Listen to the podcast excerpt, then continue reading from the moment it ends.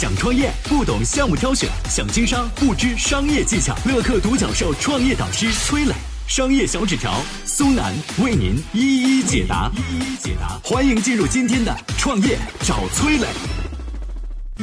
为什么说今年是外贸行业几十年来面临的最大考验？危机倒逼转型，国内会诞生哪些新行业机遇？有请崔磊，有请崔磊。二零二零年还有比外贸更忧心的行业吗？整个疫情当中啊，外贸企业打了个全场。上半场集中在国内，企业无法复工复产，老板们天天担心海外的订单难以按时交付，拼命的向客户证明我们很好，绝不会影响生产。结果下半场全球爆发，好不容易复工的外贸企业被撤单的撤单，延期的延期，那些老板们又苦苦的追问着客户：你们还好吗？订单还要吗？和其他行业不同，外贸的数据和国际大事件的发展趋势有着非常微妙的关系。二零一六年美国总统大选，远在大洋彼岸的中国义乌小商贩竟然是第一批知道大选结果的人。他们提前五个月就预测出了特朗普会当选美国总统，因为这些小商贩发现啊，大选以来特朗普周边产品的销量远远要高于希拉里等竞争对手。有一批商贩甚至靠着提前囤特朗普周边产品而大赚了一笔。在多年经济全球化的浪潮之下，全球的产业链早就已经形成了严丝合缝的闭环。在山东菏泽曹县庄寨镇，这个人数只有十几万的贫困镇，却承包了日本百分之九十的棺材。二零一八年的时候，庄寨镇的棺材老板们突然发现，今年的订单格外的多，甚至都排到了第二年。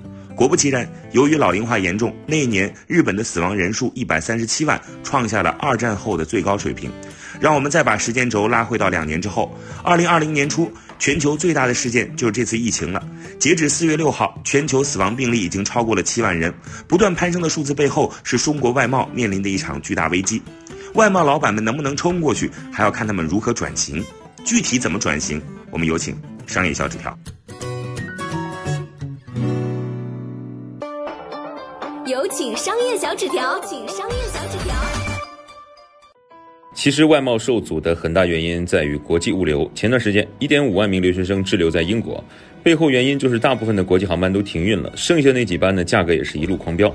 二零一九年年底去美国的运费十五块钱一公斤，两个月之后直接涨到了每公斤是六十块钱啊，原来是十五，现在是六十，这让外贸老板们愁得睡不着觉。但是陪老板们一起失眠的呢，还有一点八亿的农民工。以温州为例啊，温州大多数工厂都是每月一号才能休息，其他时间都是工作日。最渴望的就是生产线主管安排他们加班，休不休息无所谓，最重要的是多赚点钱。在富士康，甚至有人说啊，不让我加班就是对我最大的惩罚。这下可好了，不管大家愿意不愿意啊，都得返乡陪孩子。快活的是那些留守儿童，愁眉不展的是他们的父母们。但换一个积极角度来看，这次也是国内的产业重构的好时候。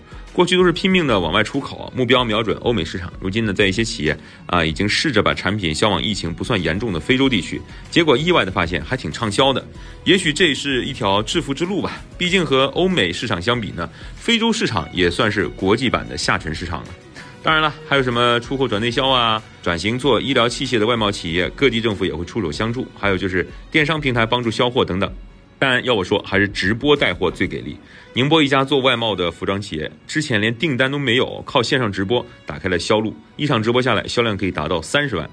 小老板们与其愁得睡不着觉，还不如架起直播架，试着叫卖一下自家产品，可能还有意外收获呢。